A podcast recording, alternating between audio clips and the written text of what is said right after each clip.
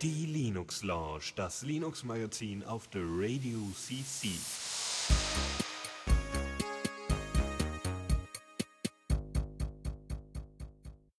Hallo und herzlich willkommen zur Linux Lounge. Da das jetzt beim ersten Mal nicht so funktioniert hat, machen wir es einfach nochmal. Ist auch kein Problem. Ja. Ähm, äh, weil es waren sowieso nicht so äh, viele Themen, die wir bisher besprochen hatten. Und zwar, ähm, ja, wir, äh, äh, wie gesagt, wir haben nichts großartig zu besprechen, noch äh, von den letzten Sendungen, werden uns also jetzt folgender Rubrik zuwenden. Neues aus dem Repo. Genau.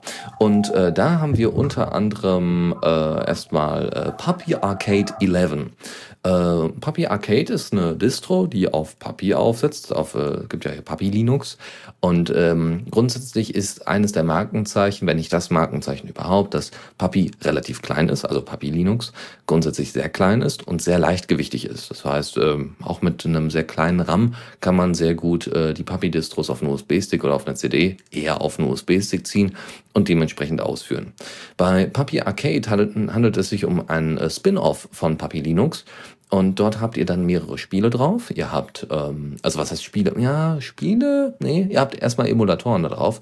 Wenn ihr alte Spiele, alte DOS-Spiele zum Beispiel habt oder so Monkey Island mäßig, also Sachen von der Scum VM, also von der Scum Engine und die dann in Scum VM ausführen wollt, dann könnt ihr das darüber machen.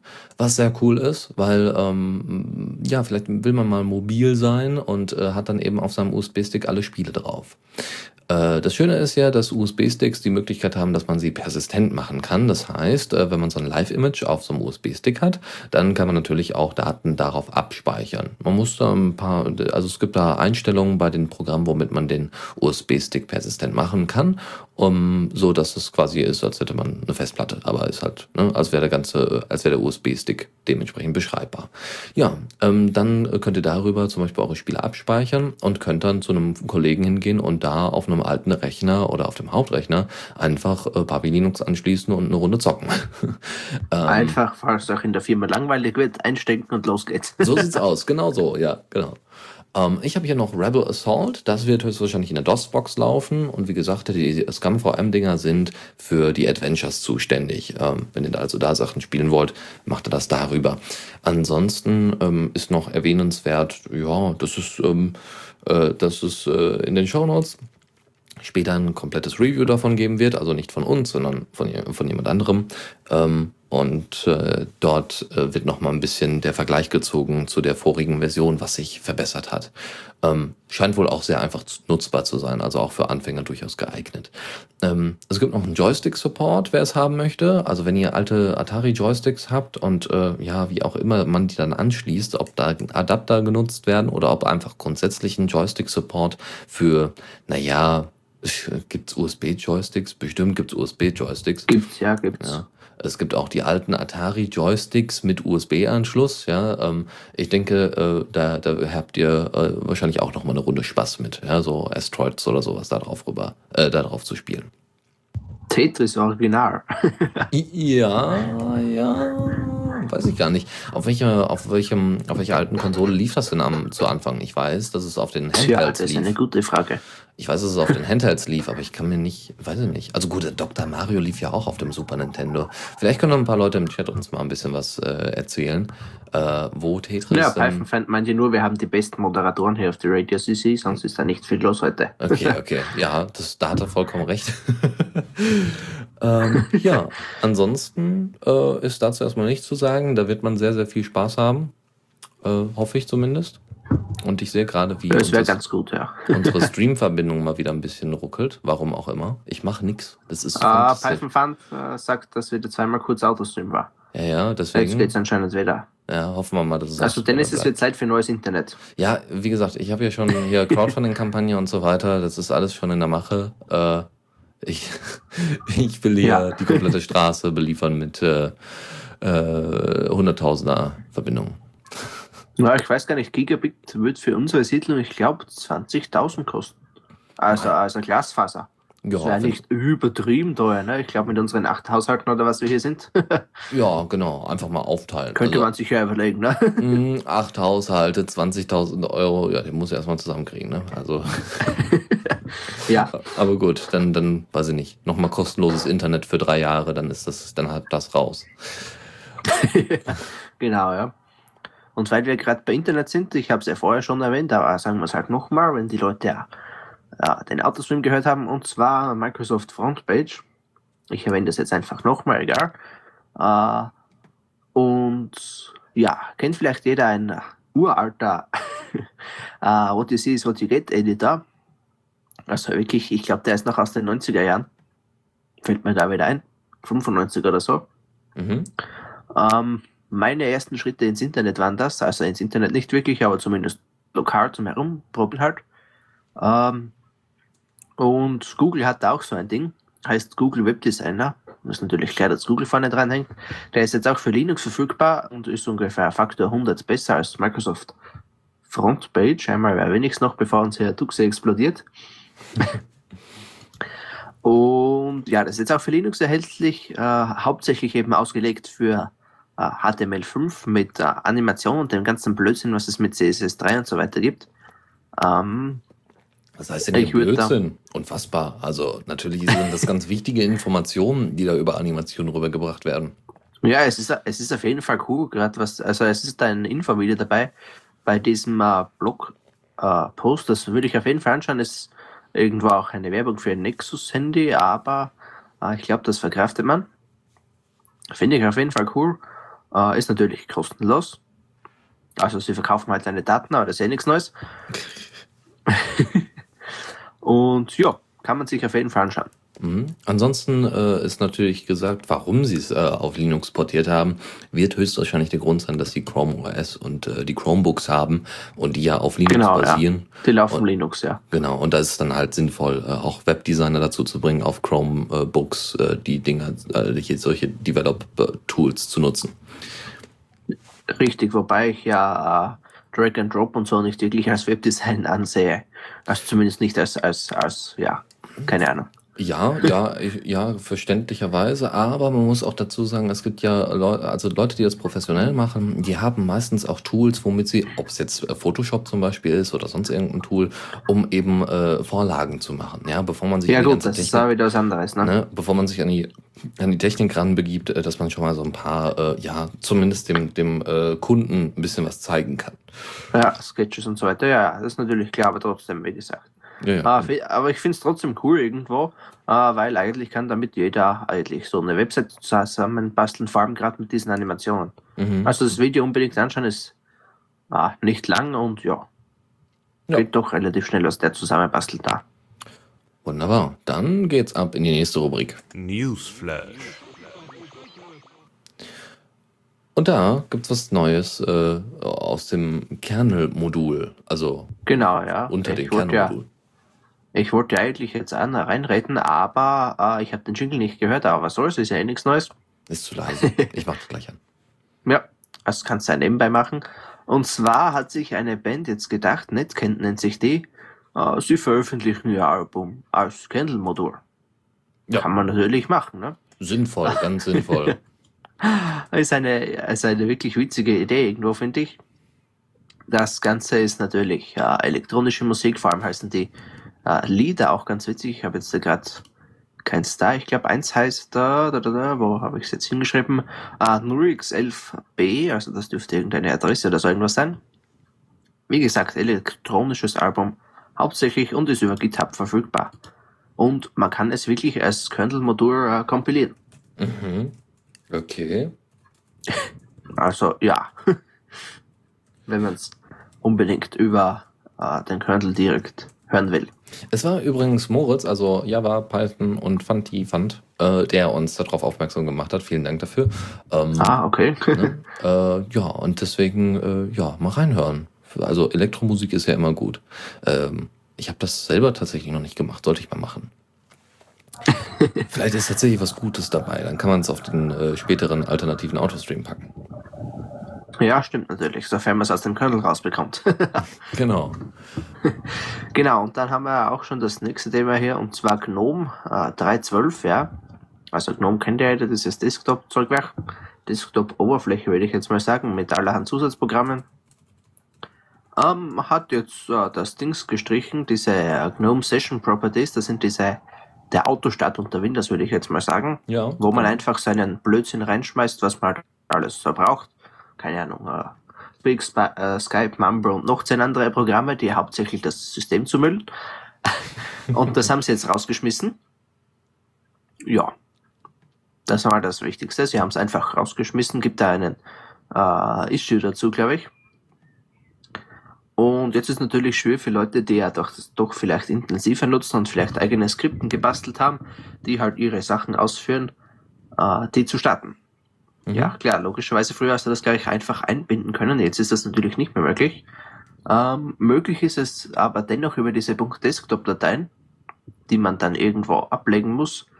Die werden dann von diesem GNOME Tour äh, mit eingenommen und dann kann man das wieder äh, starten. Sinn der Sache weiß ich nicht so wirklich, aber äh, das soll dazu dienen, dass nur ordentlich installierte Anwendungen automatisch beim Login starten. Jetzt ist nur die Frage, was äh, verstehen die unter ordentlich? Mhm.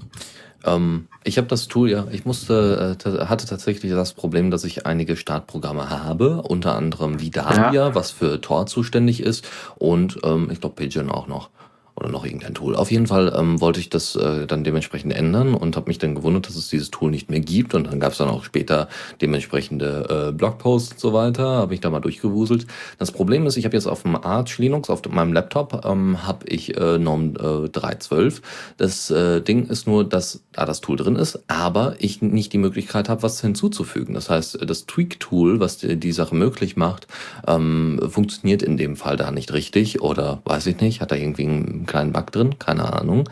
Ähm, das führt also dann dazu, dass ich äh, gar keine Tools mehr am Anfang starten kann und das geht natürlich gar nicht. Dass ich auch noch nicht mal angepasste Aus, äh, also Befehle ausführen kann, ja, ist nicht schön, aber wäre jetzt für mich persönlich kein Verlust, weil dann würde ich halt ein kleines Desktop-File anlegen und dann wird es damit auch gehen. Ähm, das habe ich auch bei einem Skript sogar gemacht. Ähm, das automatisch, äh, nicht automatisch, sondern das nach Aufruf äh, meinen Pigeon-Status zum Beispiel ändert, wo ich mich denn gerade befinde. Ähm, ja, ansonsten äh, würde ich äh, sagen, das macht durchaus Sinn, das ins Tweak-Tool zu packen, weil da müssen sie sich nicht um mehr Tools kümmern als nötig, sondern nur noch am Tweak-Tool weiterarbeiten. Und ähm, aber ich habe echt so ein blödes Gefühl bei der Sache, äh, weil ich immer merke, hm, okay, sie haben jetzt eine neue Version. Ich freue mich immer auf die neuen Versionen von der GNOME Shell. Und äh, direkt nachdem die neue Version veröffentlicht worden ist, kommen eigentlich die Mega-Tools und Features. Also äh, das heißt, ähm, die, die Version ist jetzt vor kurzem veröffentlicht worden. Ich habe jetzt äh, bin jetzt zwischendurch mal auf den Blogs unterwegs von den von den GNOME-Entwicklern oder zumindest großen GNOME-Fans. Und äh, dann werden da schon Ankündigungen gemacht, was denn in 14 äh, in der in der äh, 14er Version dabei sein wird. Und dann überlege ich mir so, äh, oh nee, 14er? Wird das schon die 14er sein oder 13er? Ähm, ich glaube, die Äh, machen nur 13, gerade- oder? ich weiß nicht, ich glaube, die machen nur gerade Zahlen.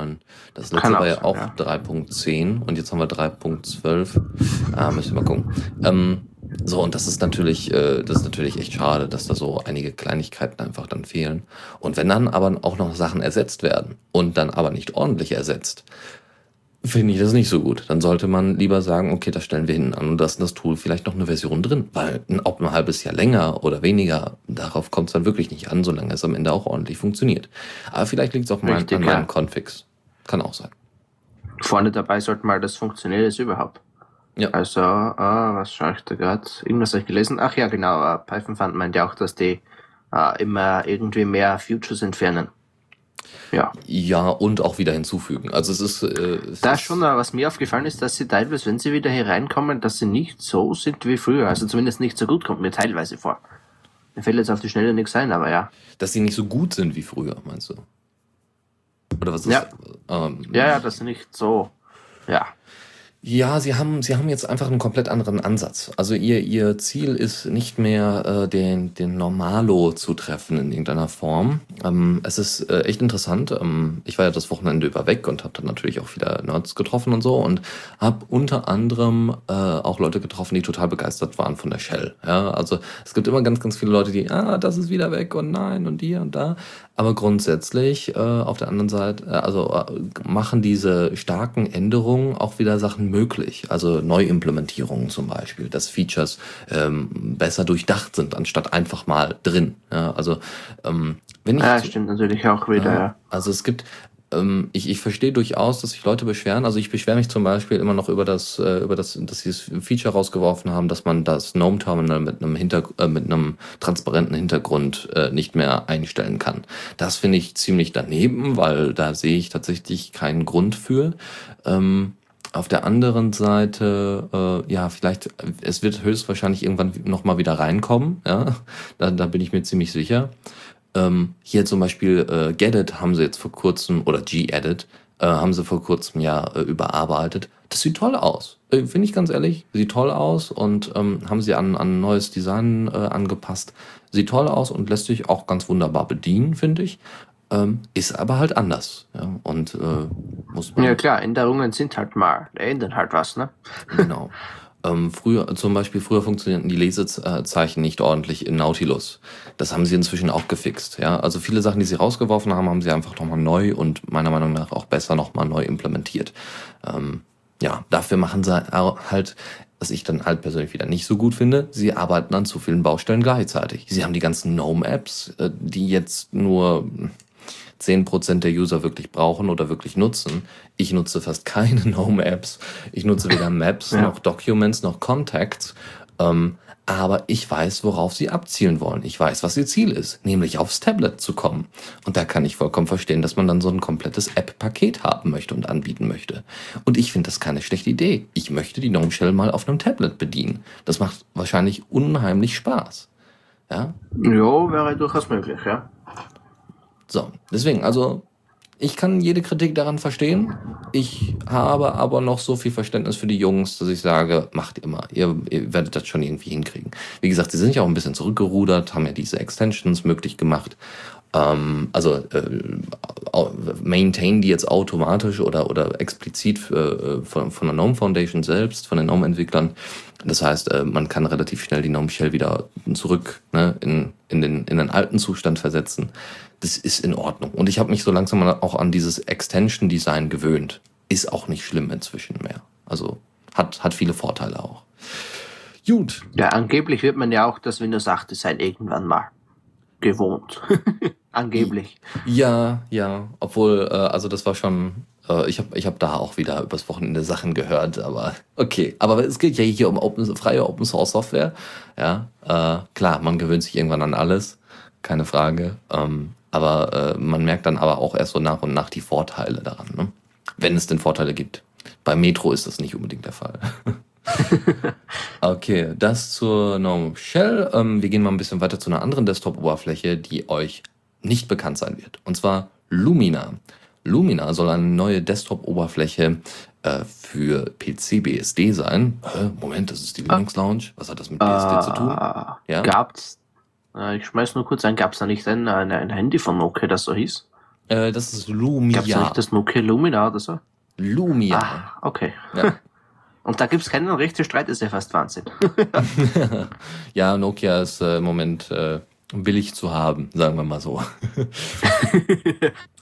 also, äh, Lumina ist äh, für äh, erstmal explizit für PC BSD gebaut, also wird gebaut. Das ist erstmal so ein One-Man-Project und jetzt, wo es bekannt ist, dass äh, an einem extra, also es soll leichtgewichtig sein, das soll das explizite Ziel sein und wie gesagt, erstmal soll es angepasst sein an PC BSD. Ähm, also der Entwickler schließt es natürlich nicht aus, dass irgendwann das auch mal Standard werden könnte, aber davon ist Lumina noch weit, weit entfernt. Deswegen, das ist erstmal so ein Wochenendprojekt, also naja, Freizeitprojekt und man guckt mal, was dabei rumkommt. Ähm, er scheint aber schon ganz gut fortgeschritten zu sein, weil er schon eine Plugin-Schnittstelle und äh, noch einige Sachen hinzugefügt hat. Ähm, man hat auch irgendwie schon äh, so eine, so eine Widget-Leiste, ja, so wie die Task-Leiste. Ähm, es wird nicht alles auf den Desktop gepackt, sondern in einen speziellen Desktop-Ordner, damit der Desktop eben sauber bleibt, aber man trotzdem schnell an Sachen rankommt. Irgendwie sowas. Also er hat sich da schon ein paar Sachen überlegt und das soll trotzdem alles sehr, sehr leichtgewichtig sein, äh, leichtgewichtig sein, denn, weil PC BSD, glaube ich, derzeit KDE benutzt, wenn mich nicht alles täuscht, ein abgewandeltes KDE. Äh, da ist natürlich klar, dass man ein bisschen was leichtgewichtiges haben möchte. Ansonsten, äh, ja, könnt ihr euch das auf jeden Fall. Also es gibt keine Screenshots, bisher noch nicht, aber es gibt auf Source, SourceForge das Ding zum, ähm, zum sich angucken und vielleicht ausprobieren und kompilieren und keine Ahnung. Ähm, ja, und äh, ansonsten gibt es ein FAQ vom Entwickler, der mal gesagt hat, hier, ich habe da mal was, ich habe da mal was angefangen. Genau, ja. Also wenn es wirklich so ein Wochenendprojekt ist, kann halt sein, dass es einschläft auch. Ähm, ja, aber das ist, das, das ist tatsächlich nicht äh, geplant. Also es ist nicht, äh, es ist nicht explizit als Wochenendprojekt, aber so kommt es einem vor, so von wegen, ach, ich mache einfach mal. ich mache, ja, also vor allem, wenn man dann als alleiniger Entwickler rangeht, ja, wenn man dann sagt, okay, ich mache jetzt mal hier alleine erstmal eine Desktop-Umgebung und äh, alle gucken ihn an und sagen, ah ja, okay, guten Abend. Ähm, aber es ist wahrscheinlich auch jeder herzlich eingeladen, da mitzuhelfen, wenn er möchte. Ne? Aber wer benutzt schon PC, BSD?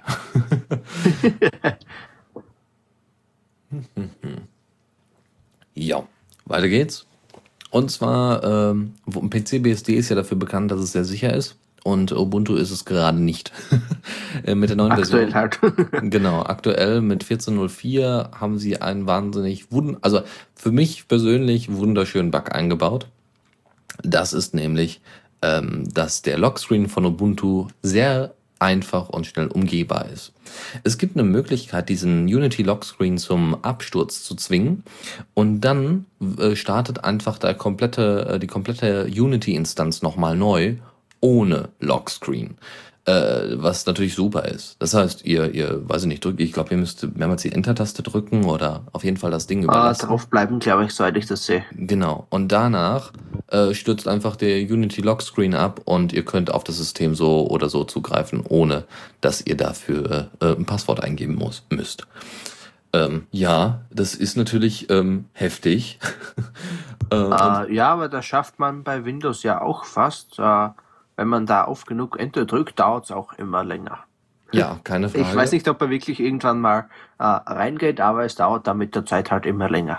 Ja, gerade bei Microsoft war es ja relativ einfach. Man konnte ja bei der Xbox 3, äh, Xbox One gab es irgendwie einen Fehler, dass man eben ohne Passwort da reinkommen konnte. Ähm, also das war schon oder mit einem beliebigen Passwort in einen äh, Xbox Live Account äh, rein konnte, äh, was irgendwas, was irgendwie ein Fehler im Interface war.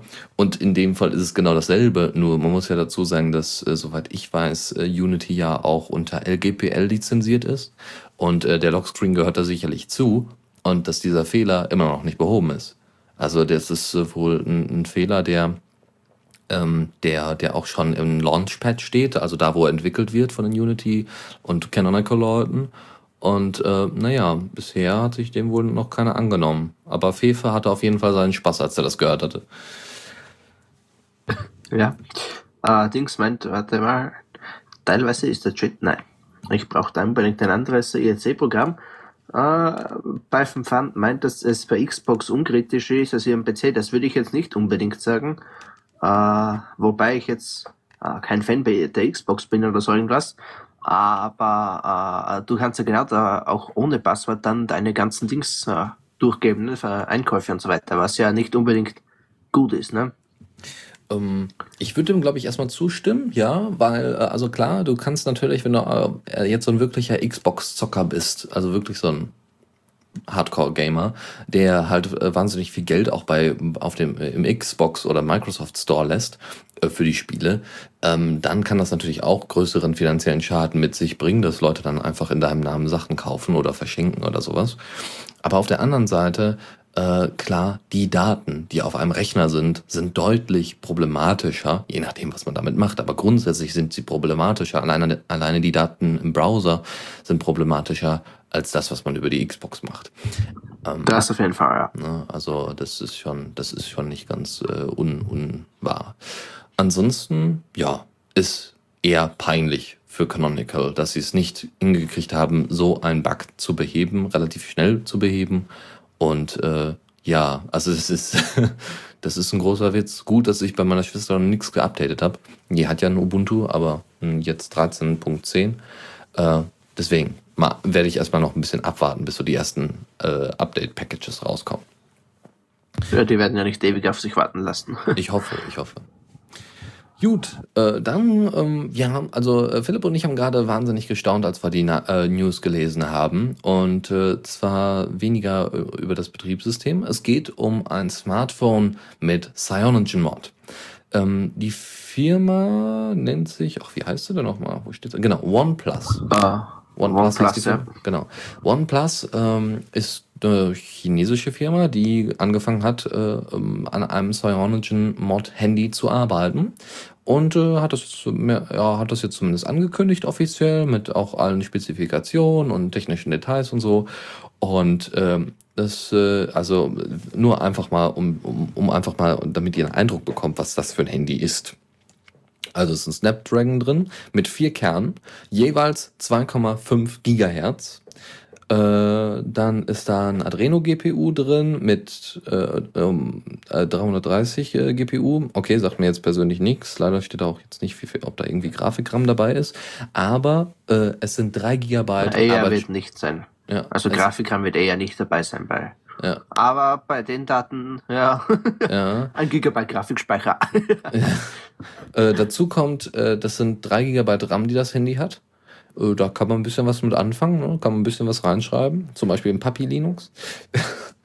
ähm, ja, wird sich ausgehen. dann ein 5,5 Zoll Display und zwar in Full HD Auflösung und geschützt durch Gorilla Glass 3.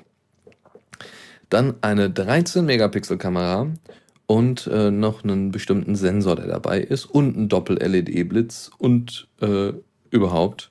Äh, das Ding kann Videos in 4K aufnehmen und diese in Zeitlupe mit 120 FPS aufnehmen.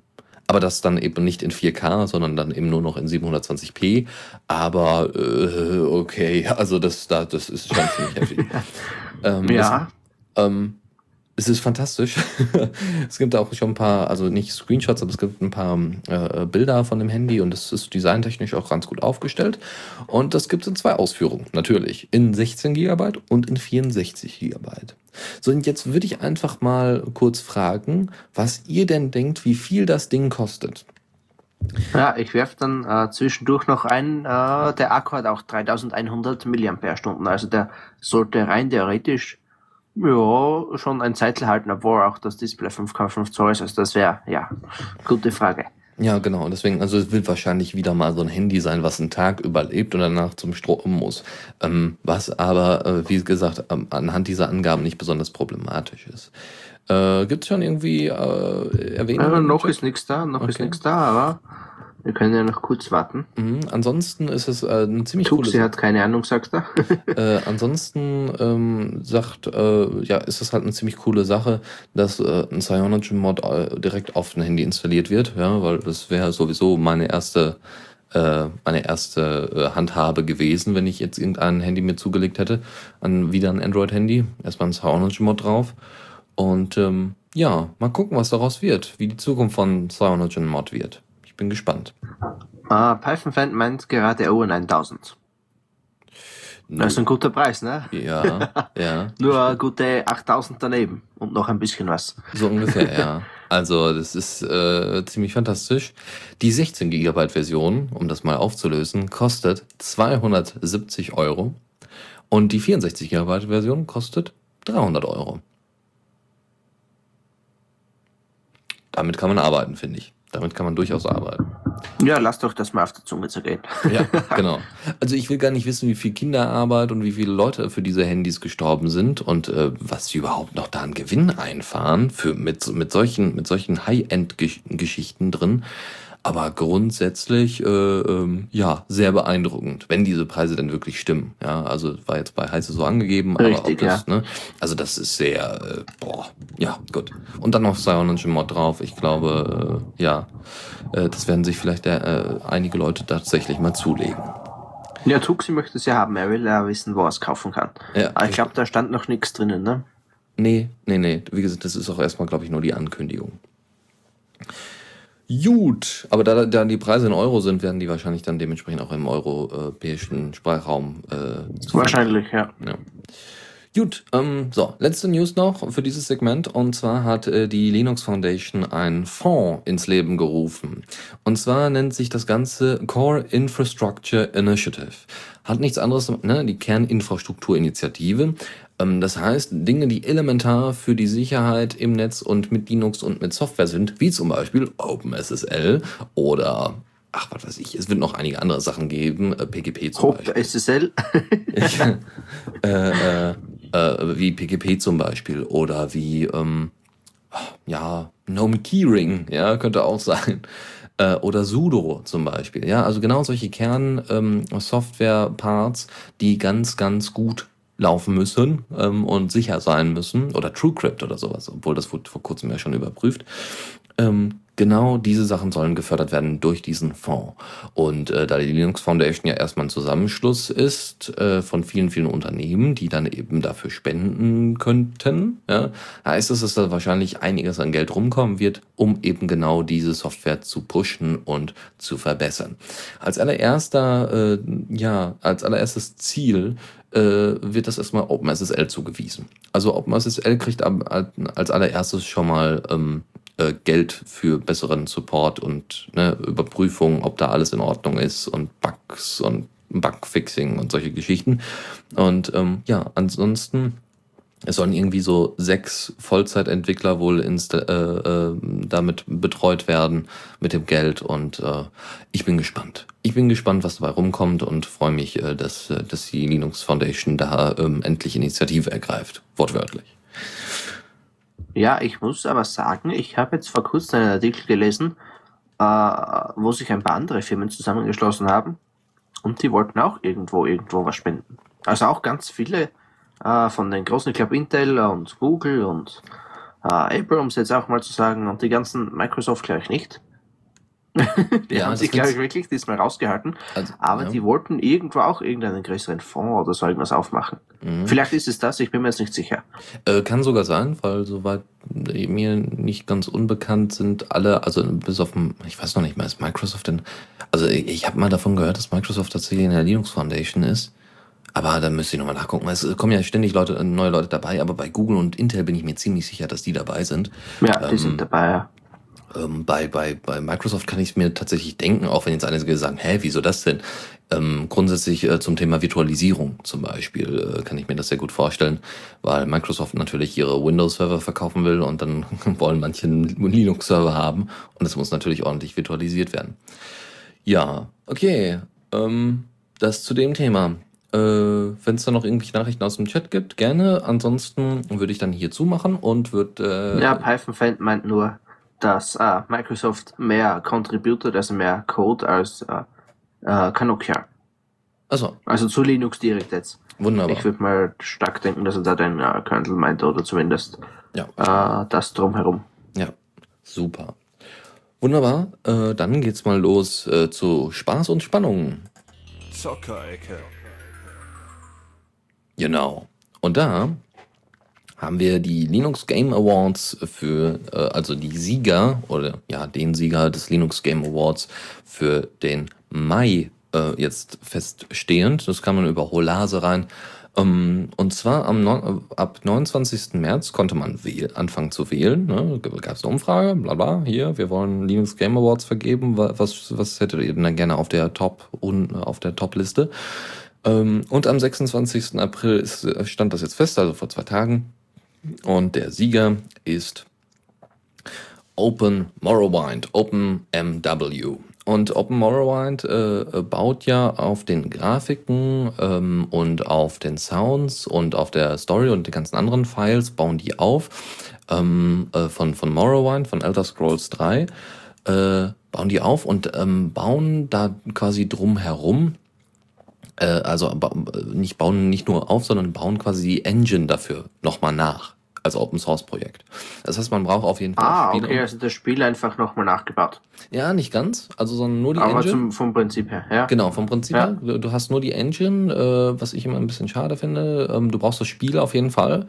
Ähm, kannst es aber dann unter Linux spielen, was ziemlich cool ist. Ja? Also ähm, Das ist eine ziemlich super Sache. Äh, grundsätzlich ha haben die auch sehr, sehr große Sprünge. Also die jedes Mal, wenn die eine neue kleine Version veröffentlichen, sind da auch wahnsinnige Features doch wieder dazu geflossen. Also da sind sehr, sehr coole Sachen dabei. Und es gibt auch schon einige Videos dazu, ähm, was sehr, sehr äh, interessant aussieht. Deswegen da mal gucken. Und äh, wie gesagt, die haben gewonnen und äh, wir wollen natürlich auch Platz zwei und Platz drei hier mal erwähnt haben, und zwar OpenXCom. Und das ist, glaube ich, der, ja, das ist das, äh, das ist eine alte Implementierung von Command and Conquer. Ähm, no, also so eine der allerersten Versionen mit Pixelgrafik und keine Ahnung. Und ich glaube, da war auch wieder nötig, das Spiel zu haben. Und OpenRR, und nicht RR, sondern RA, ähm, OpenRA äh, ist auf Platz 3 und hat ist auch wieder irgendwie Strategie, war das Strategie?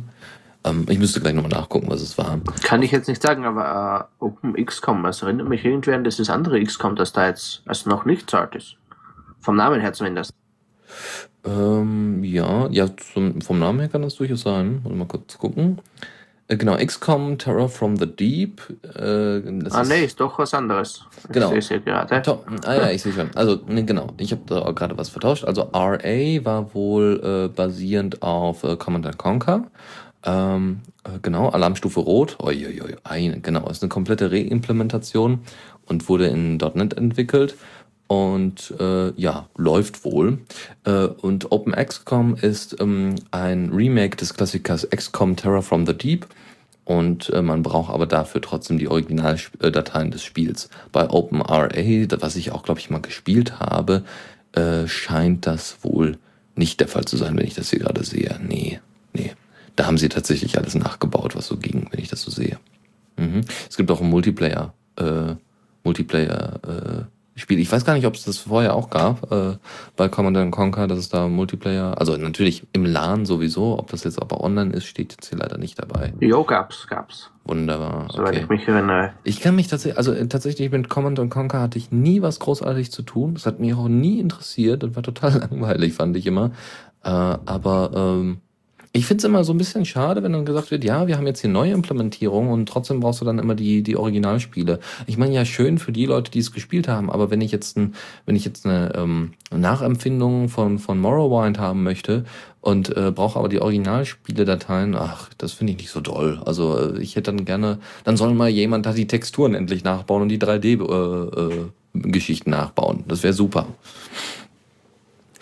Naja, gut. Okay, aber es ist schon mal schön zu beobachten und äh, je nachdem, ob Polaso da regelmäßig darüber berichtet oder so, sonst werde ich das einfach mal so mir immer reintun. Äh, um, dann kann man immer wieder darüber sprechen, wie die Linux Game Awards denn vergeben worden sind. Gut, ähm, dann, wenn es nicht schon letzte Woche, da muss ich ja mal gleich nachgucken, wenn es nicht schon letzte Woche. Ah, warte, ich schaue das mal nebenbei. Ja, äh, letzte Woche wurde, äh, also von letzter Woche weiß ich, dass, ähm, Moment, kannst du gucken. Und zwar, also, es geht um Wasteland 2. Ähm, kannst du mal nachgucken? Findest du da was in der Zockerecke oder so? Vom letzten Mal? Ah, ich schaue, ich schaue, ich schaue. Nee. Okay. Also letztes Mal nicht, ne? Wunderbar. Na, mir kam es so vor, als hätten wir da schon mal drüber gesprochen. Wasteland 2 äh, ist jetzt endlich für Linux in der Beta erschienen. Und Wasteland ist ein äh, postapokalyptisches Computerrollenspiel, so RPG-mäßig, und ähm, wurde über Crowdfunding finanziert. Ähm, Wasteland 1 gab es mal in der Vergangenheit und dann haben sie eben per Crowdfunding gesagt, okay, wir machen jetzt nochmal eine zweite Version nach 10 oder fast, ja, 10 oder 15 Jahren ähm, weil sie dazwischen, also sie haben, das war das irgendwie ein Originalspiel, das ist aus den 90ern. Äh, nee, sogar, oh Gott jetzt. Äh, das ist aus sogar noch älter. Aus den 80ern. Zum Teufel, genau. Ähm, ja, auf jeden Fall, äh, das Witzige ist, ähm, aus den 80ern, das heißt natürlich, dass noch der alte Kalte Krieg geherrscht hat und dementsprechend dieses Spiel auch äh, darauf abzielt. Ne? Also es gab irgendwie 1998, also man muss sich jetzt denken, zehn Jahre später nach der Entwicklung des Spiels, sollte es, ein, sollte es nach Spiele-Story einen Meteoriteneinschlag auf der äh, auf der Erde geben und dann sollte alle, sollte ein nuklearer Krieg ausbrechen und Russland und die USA, also nicht Russland, sondern die Sowjetunion und die USA äh, hätten dann großartig Krieg geführt und man müsste jetzt da mithelfen. äh, das ist alles aus isometrischer Perspektive und sieht auch ganz, ganz hübsch aus. Ähm, deswegen angucken und sich vielleicht mal zulegen. Warum nicht? Wer Spaß dran hat, bitte, bitte. So, und letztes Spielchen und damit, äh, äh, das, äh, das ist echt super, das Ding. Ich habe mir das gerade angeguckt. Äh, Tetris R Evolution. Also Revolution ähm, ist ein, äh, wenn ich das so richtig mitbekommen habe, sogar ein Open Source Spiel das es möglich macht, ähm, Tetris in ganz neuen Formen und Arten zu spielen.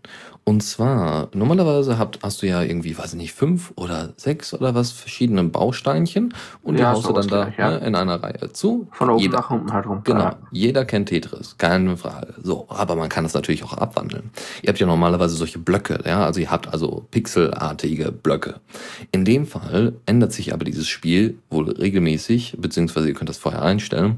Das heißt, ihr habt auch mal Sechsecke, die darunter fallen. Also das, das, äh, nicht ihr habt Sechsecke und Vierecke, sondern ihr habt Sechsecke äh, und äh, Formen, die damit dargestellt werden. Ne? Also das Spiel einmal mit Sechsecken, das Spiel einmal mit, mit Dreiecken gibt's auch äh, und, und Parabeln, ähm, dann mit, mit erweiterten ähm, mit erweiterten Blöcken, also nicht mehr nur den Standardblöcken, dann in, in 3D und was weiß ich nicht noch alles. Also wahnsinnig cool das Spiel und das sollte man sich auf jeden Fall mal angucken.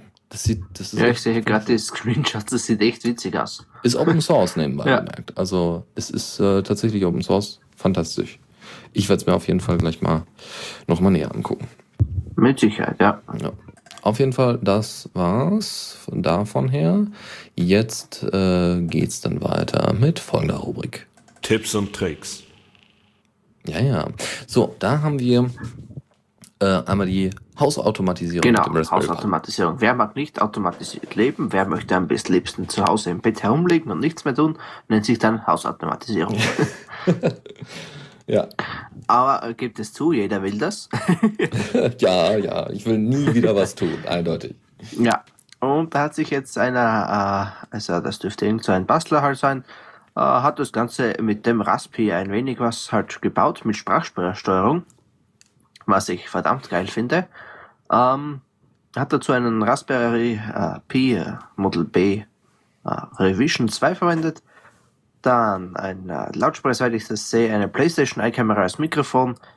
Dann einen äh, Dings, äh, einen, einen Frequenzsender, der für diese Steckdosen zum Ansteuern ist. Dann noch was, was man jetzt gerade auf die Schnelle nicht sagt. Dürfte irgendein Mikrochip oder sowas sein. Mhm. Und natürlich Breadboard, Brücken und sonstiges, Temperatursensoren, was man halt alles möchte. Und äh, in dem äh, Artikel ist ein Video drin, kann man sich unbedingt anschauen. Äh, er hat das ein wenig äh, Star Trek-Style gemacht.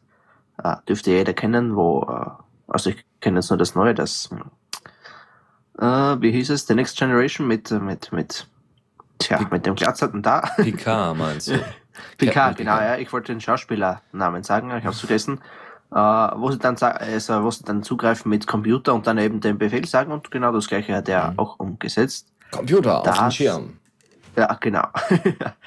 da es anscheinend jetzt endlich eine Spracherkennungssoftware gibt, die auch ohne ähm, äh, Pulsaudio und so weiter auskommt.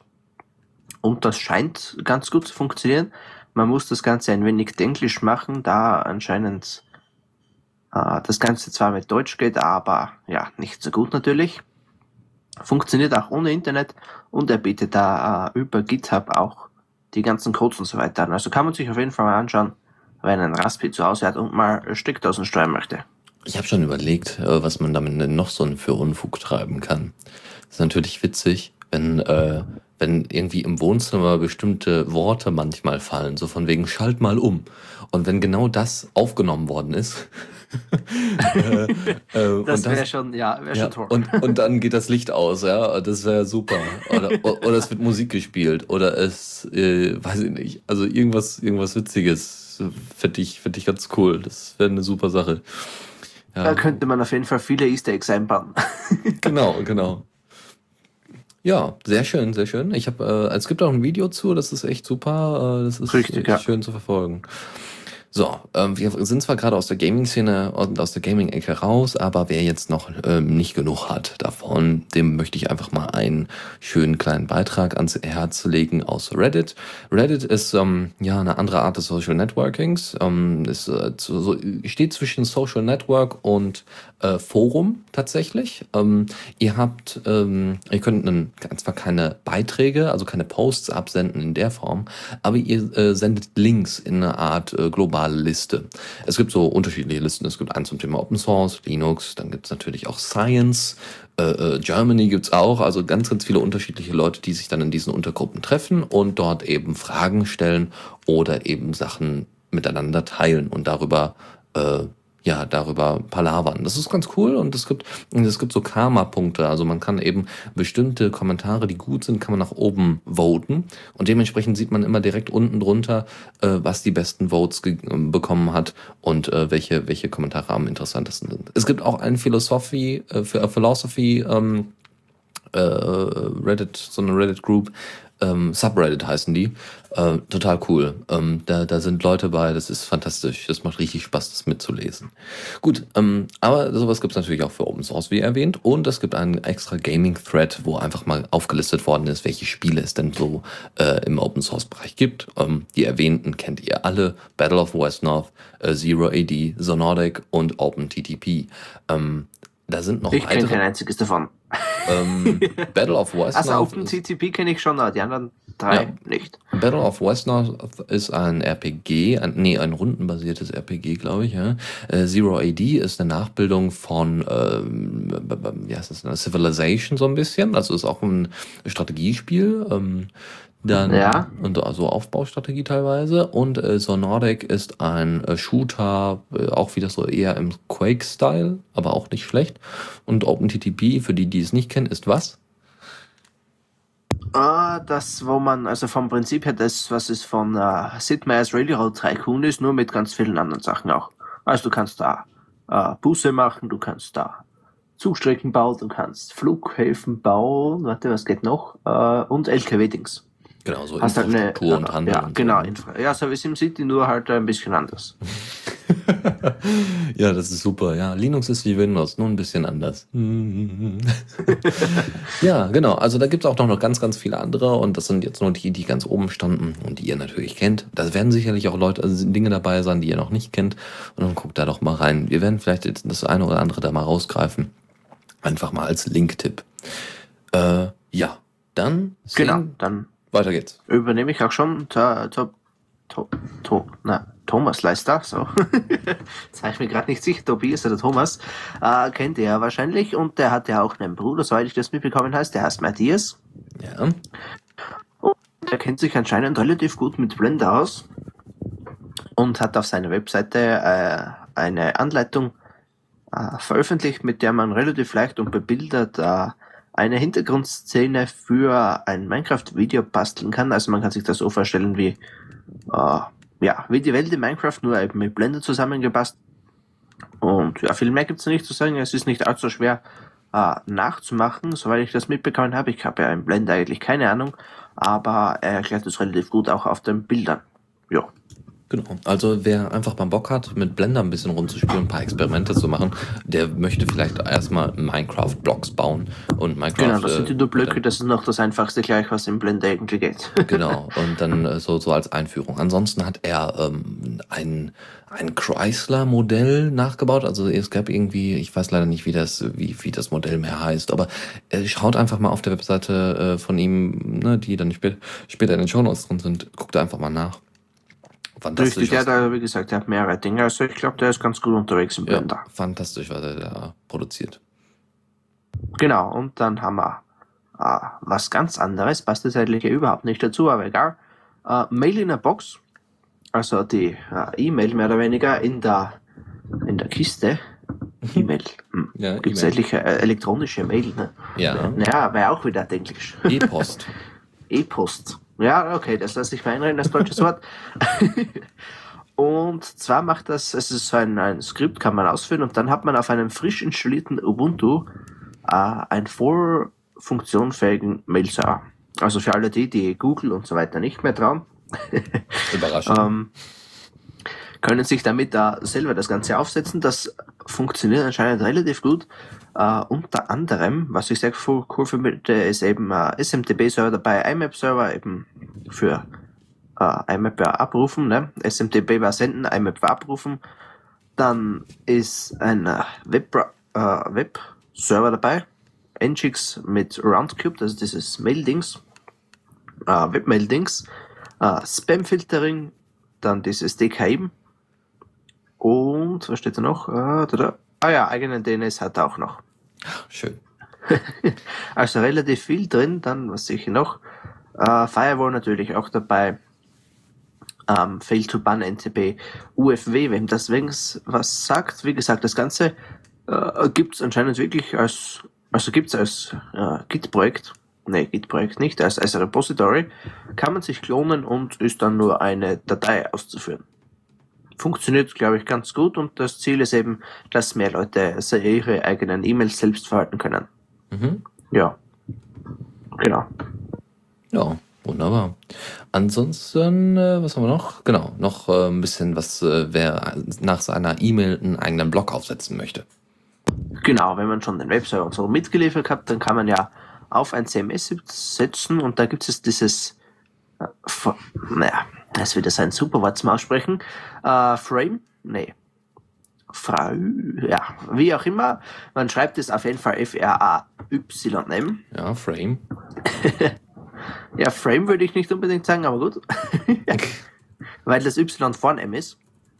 Achso, äh, achso, da, vielleicht habe ich mich auch. Nee, ja, vom. Nee, ja, nee, nee, also F-R-A-Y. Ja, ja, das macht durchaus Sinn. Frame. Ja, okay, wie auch immer.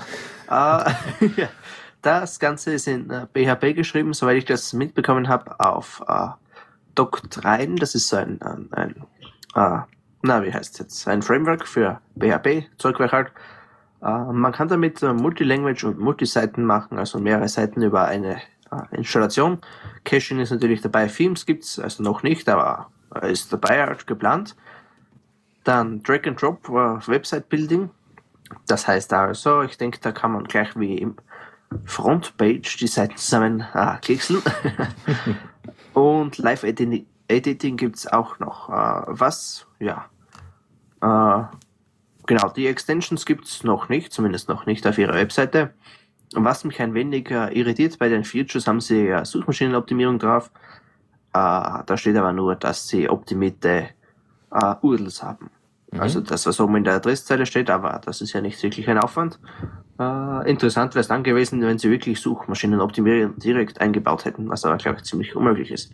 Mhm. Ähm, benötigen nur das Ganze natürlich einen äh, Webserver mit PHP, rein theoretisch wird jeder gehen, steht da, äh, wo es ein Rewrite-Modul gibt. Dann ist es PHP größer oder gleich von 4, also eher eins der neuen und äh, MySQL-Datenbank oder irgendeine andere, die von Doc3 unterstützt wird. Dann äh, zusätzlich wäre noch ganz gut, wenn man entweder Graphics, äh, Magic Standalone oder Image Magic hat. Dürfte ja den Leuten, die das interessiert, was sagen. Und ein APC-Cache. Ja. Und einen modernen Browser. Das Sehr steht schön. in kursiv da, entweder Chrome, Firefox, Safari oder Internet Explorer 11. Okay, ja, sehr schön. Das ist einfach mal vielleicht für den einen oder anderen eine Alternative zum normalen WordPress. Es gibt noch irgendwie Ghost, das ist noch eine andere äh, Blog-Software. Ghost ist, ja, gefällt mir ganz gut, ist, ist in Node geschrieben. Ja, mhm, genau.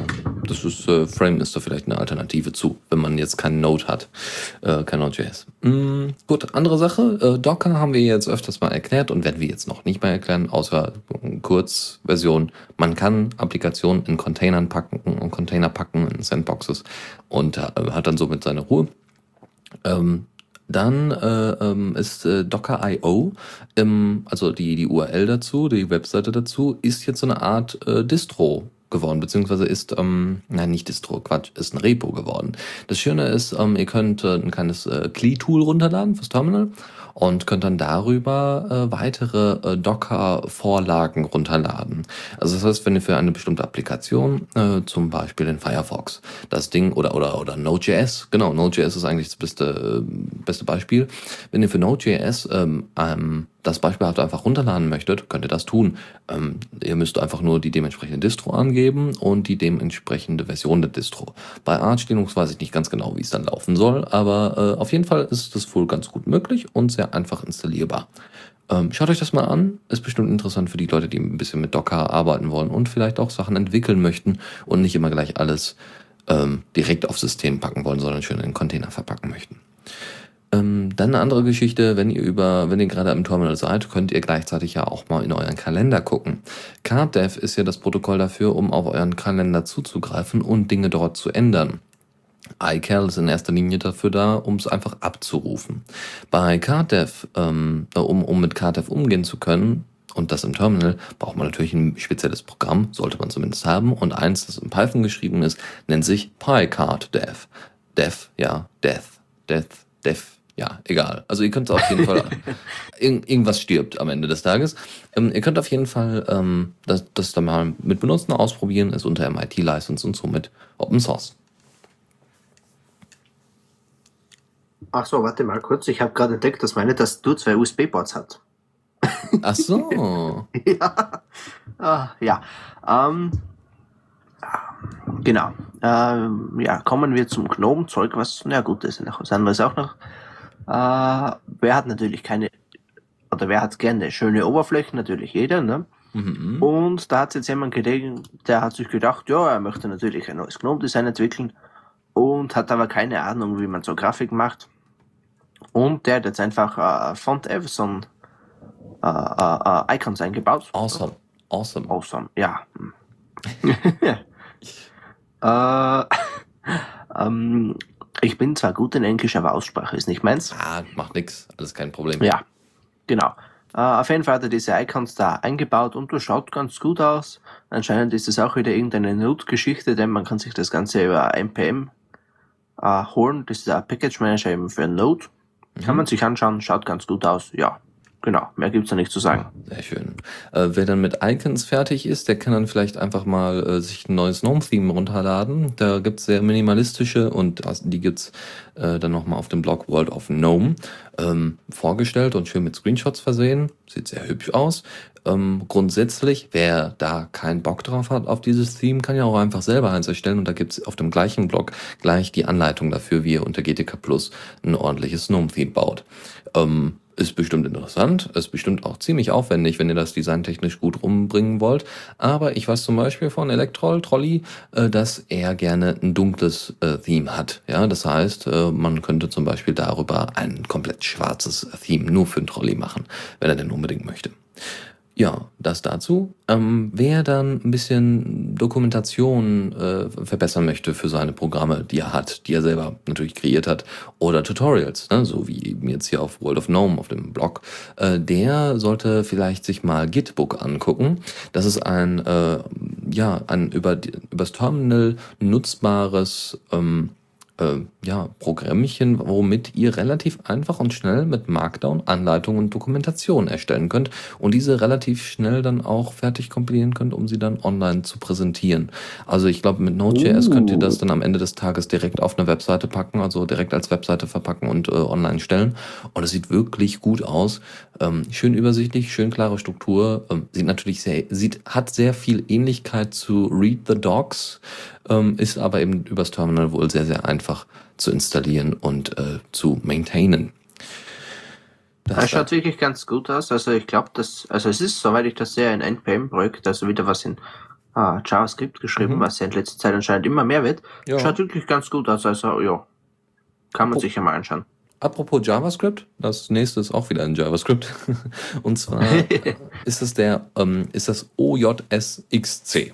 Äh, Abkürzung für OwnCloud, O, JavaScript, J, äh, JS, XMPP, ne, X und Client C.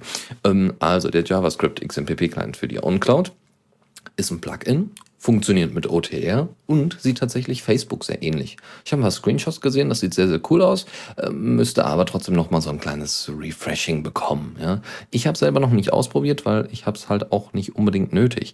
Aber wer oft an anderen Rechnern arbeitet und trotzdem äh, ähm, ja da nichts installieren kann oder sowas, noch nicht mal auf einem Portable Stick oder sowas, der kann vielleicht seine eigene OnCloud wunderbar als XMPP-Client benutzen. Ähm, wie genau das funktioniert, könnt ihr dann in den Configs da nachlesen, aber das sieht wirklich gar nicht schlecht aus. Und wer Facebook-Handhabe gewöhnt ist, wird sich da ganz, ganz schnell einleben. Gut, und die letzte Sache ist äh, was für die LaTeX-Jungs und zwar. Äh, Latex. Ja, ja, ja. LaTeX. LaTeX. ähm, und zwar gibt es in LaTeX die sogenannte Beamer-Klasse. Das heißt, wenn ihr, ihr könnt ja Dokumente, ihr könnt Referate, ihr könnt äh, Briefe und so weiter, das sind alles Vorlagen schreiben mit LaTeX als Vorlage.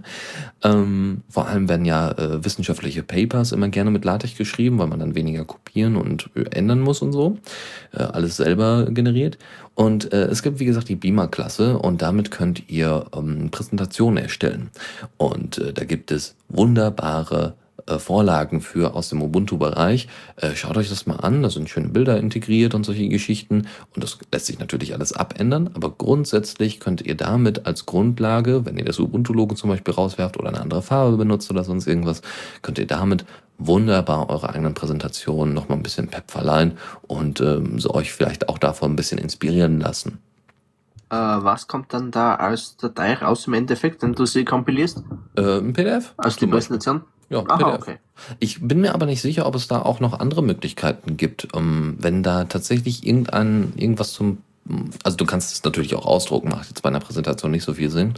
Aber es könnte Ja. tatsächlich sein, dass es bereits schon, äh, dass es bereits schon, ähm, ja, Tools gibt, womit du tatsächlich von LaTeX in ODP-Dateien, also im, ins ODF-Format, äh, äh, also ODF, also im Open Document Format, ja, da steht schon Format drin, ähm, das, äh, das ist, glaube ich, durchaus auch möglich, aber äh, ja, da will ich mich jetzt nicht drauf festlegen. Ich glaube, naja. Ja, das wird so gut funktionieren, wenn man eine Windows äh, PowerPoint-Datei auf Mac aufmachen will. Oh ja, oh ja. Deswegen sind PDFs immer noch ganz gut, auch wenn es proprietär ist.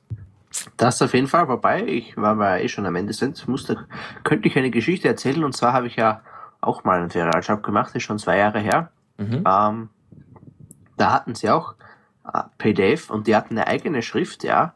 Mhm. Also wirklich eine Schriftart, die nicht auf jedem Rechner drauf ist. Und da war es dann abhängig, welchen PDF-Creator sie genommen haben, äh, ob die Schrift dann mit eingebunden wurde. Oh, da Also das war sowieso überhaupt da. Und ich glaube, wir haben da zwei, drei Wochen dabei gesucht. Also immer so nebenbei, wie man halt arbeitet, ne? äh, das zu finden, das, das war echt Hammer. Wow. Okay. Beispiel, also der Adobe Reader hat es einfach eingebettet und Word hat es einfach weggelassen, dann war das egal und all solche Geschichten. Ach Gott. Das liegt dann aber dann auch wieder am Reader, weil soweit ich weiß, äh, wenn. Also ich bin mir nicht sicher. Oder der Acrobat halt, äh, der, Äh, mit ja. dem man halt PDFs erstellen kann, ne? Ja, äh, die äh, Frage ist dann, ob man irgendwie Fonts hinzufügen kann. Also es kann natürlich sein, dass man irgendwie die Möglichkeit hat, je nach PDF ja, Creator, dass man da eben auch die Fonts gleich hinzufügen kann. Du kannst aber in La ja. Ja. Müsste man Ja, ausprobieren. so als Exkurs. Genau. Wunderbar. Wir sind durch. Ähm, ja, tut mir leid wegen dem, am wegen den anfänglichen kleinen Problem. Hoffe, war trotzdem noch eine interessante und, und äh, weitreichende Sendung. Und äh, ja, dann dir danke, Philipp, für die Co-Moderation und danke fürs ja, Mitvorbereiten. natürlich, natürlich. Und äh, ja, du hast jetzt demnächst deine erste Sendung, habe ich gehört. Ja, richtig, Sonntag sollte das sein. Äh, sofern nicht alles schief geht, sollte das auch laufen. Ich habe jetzt hier das Nicecast gekauft, ich habe auch den ganzen anderen Blödsinn jetzt. Ich muss nur noch Musik raussuchen. Auch da Wunderbar. nochmal der Aufruf an äh, alle Zuhörer, die möchten, können mir da auch noch äh, Musik zusenden. Das Ganze findet ihr dann eh auf der Radio CC, da steht es nochmal genau. Ja. Super, sehr schön. Ja, sehr schön zu hören. Bin gespannt. Ja, wird bestimmt sehr entspannt schon. Am Sonntagmorgen ist das, ne? Genau, genau. Ich hoffe, dass ich selbst aufstehen kann. Ja, ich habe das, ich, ich hätte ja vor, weiß nicht, vor zwei Jahren oder so hatte ich den Frühstücksfunk ja mal gemacht. Und das war ähnlich, ja, war ähnlich aufgebaut, wo ich dann auch Nachrichten und so weiter vorgelesen hatte und vorbereitet hatte. Also, aber ich war meistens zu müde dafür. Das war nicht besonders gut. Also hoffe mal, dass du am Sonntag schön ja, ausgeschlafen ich hoffe bist. ja. ja. Ansonsten Ich hoffe, Kaffee. dass ich. Ich habe ja Mathe hier und Red Bull und den ganzen anderen Blödsinn. Ah, wunderbar. Äh, Ich hoffe, dass sich das bei mir ausgeht, weil, also dass ich zumindest zwei, dreimal Sendung machen kann. Denn ich habe heute festgestellt, dass sollte ich den Sanitäterkurs anfangen, äh, der natürlich Samstag, Sonntag ist. Hm, ja, klar. Leider. Ja, aber dann kann man sich vielleicht mal einen Also anderen jetzt halt raussuchen. Freitagabend oder so, also mir fällt da sicher noch was ein, falls sich das wirklich so blöd ergeben sollte. Wir werden sehen. Okay, wunderbar.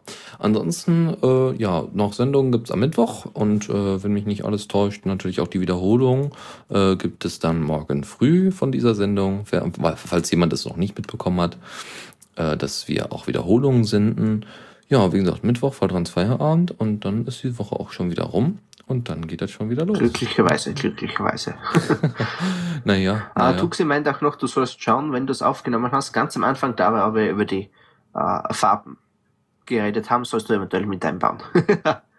äh, okay. Ganz am Anfang beim ersten Test. Wo du sagtest, das ist meine Farbe, das war aber nicht meine. Also, okay. Nee, äh, ja, aber ja, okay, kriegen wir hin. Hm, hm. Wunderbar. Gut, dann bis zum nächsten Mal und äh, ja, schönen Abend noch. genau, gute Nacht.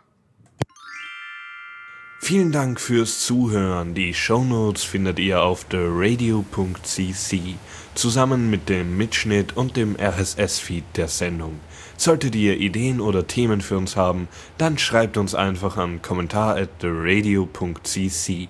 Wir freuen uns immer über konstruktive Kritik zur Sendung. Bis in einer Woche.